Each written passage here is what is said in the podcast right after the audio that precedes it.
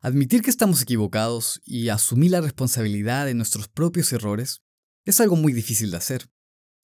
Es algo que requiere carácter y, tristemente, muchas de las personas que tienen falta de este carácter pareciera que pasan mucho tiempo de sus vidas tratando de evitar la responsabilidad de sus propias acciones. Pero no debería ser esta la manera para alguien que intenta seguir a Dios. Quizás una breve lección de la historia pueda ayudarnos a darnos cuenta de la importancia de este tipo de carácter.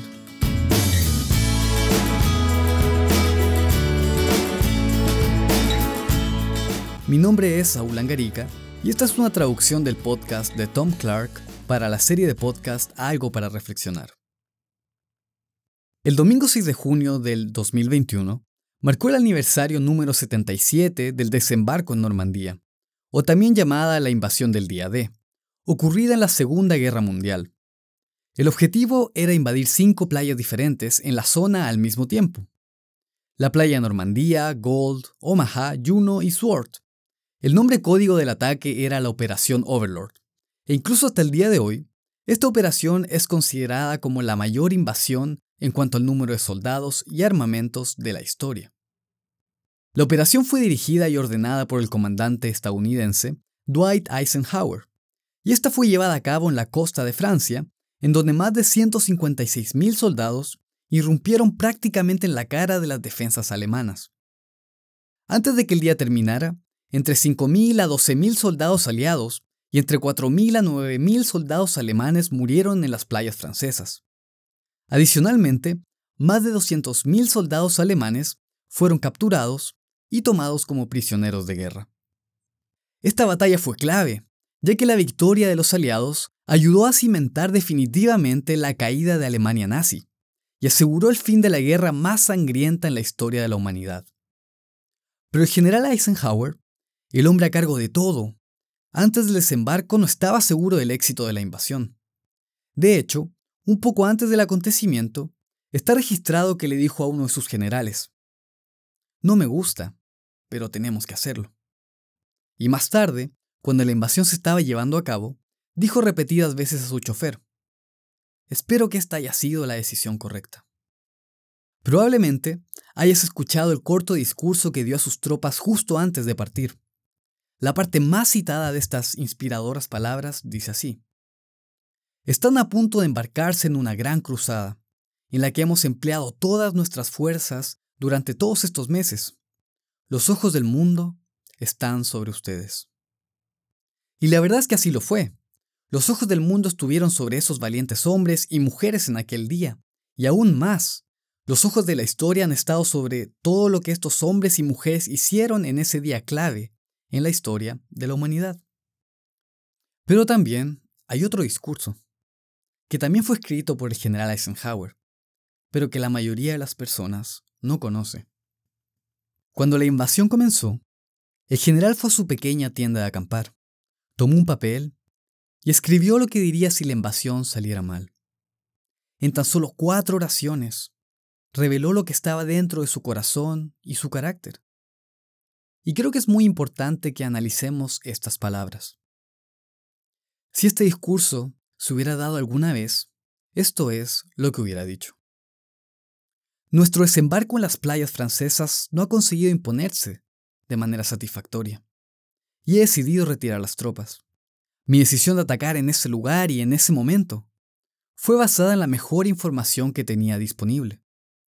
Las tropas terrestres, aéreas y marítimas Hicieron absolutamente todo lo que la valentía y la devoción al deber podían hacer. Si alguna culpa se puede atribuir a este intento fallido, la culpa es solamente mía. Estas palabras son bastante poderosas, especialmente viniendo de un hombre tan poderoso e influyente.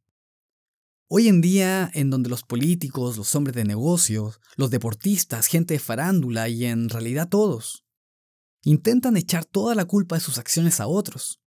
Estas palabras tan claras y honestas retumban con más fuerza que nunca. Y también nos plantean una pregunta importante. ¿Qué hago yo? ¿O qué haces tú cuando cometes un error? ¿O qué haces cuando debes enfrentar a la evidencia de que te has equivocado? ¿Y si el error es grave? ¿Y si este error es un pecado muy costoso? ¿Qué es lo que hacemos? La culpa es algo muy difícil de aceptar y francamente es algo muy difícil de digerir emocionalmente. Los seres humanos típicamente tomamos uno de dos caminos cuando cometemos un error. Por un lado, podemos admitir que nos equivocamos, admitir que cometimos un error, aceptamos la culpa, pedimos perdón y quizás hacemos todo lo que está en nuestra parte para reparar el error. O por otro, nos aferramos a nuestras armas y si es que hay algún mínimo remordimiento, lo intentamos ignorar. Negamos lo que hicimos, justificamos nuestras acciones y nuestras palabras y buscamos la más mínima posibilidad de echarle la culpa a algo o a alguien más. No es nuestra culpa. No es ningún misterio el camino que toma la mayoría de la gente el día de hoy. Pero la verdad es que no importa qué tan fuerte intentemos dar vuelta a una situación a nuestro favor, a la larga esto muy raramente funciona. En cambio, frecuentemente las mentiras y el engaño terminan saliendo a la luz, y los resultados son la destrucción de la confianza y la destrucción de una relación. Y esto ha sido así desde los comienzos de la existencia humana. De hecho, si retrocedemos hasta el jardín del Edén, cuando Dios confrontó a Adán por tomar el fruto del árbol prohibido, el árbol de la ciencia del bien y del mal, su respuesta inmediata fue esta. La mujer que me diste por compañera me dio del árbol y yo comí. Eso en Génesis 3, versículo 12. En otras palabras, lo que Adán dijo fue, No es mi culpa, tú la hiciste, tú me la diste. Ella me dio el fruto y yo comí, pero no es mi culpa. No puedes culparme a mí, yo soy inocente. Y por otro lado, la defensa de Eva en el versículo inmediatamente siguiente fue, La serpiente me engañó y yo comí. O en otras palabras, tampoco es mi culpa, es culpa de la serpiente. Me, me confundió como hablaba, me dio del fruto y yo, yo no sabía qué hacer y, y simplemente lo comí.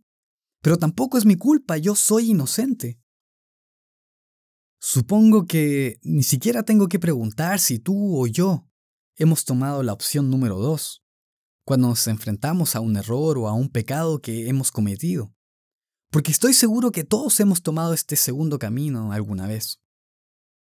Apuntar con el dedo a otro viene de manera tan natural y es tan fácil caer en la trampa de intentar echar la culpa a alguien o a algo más.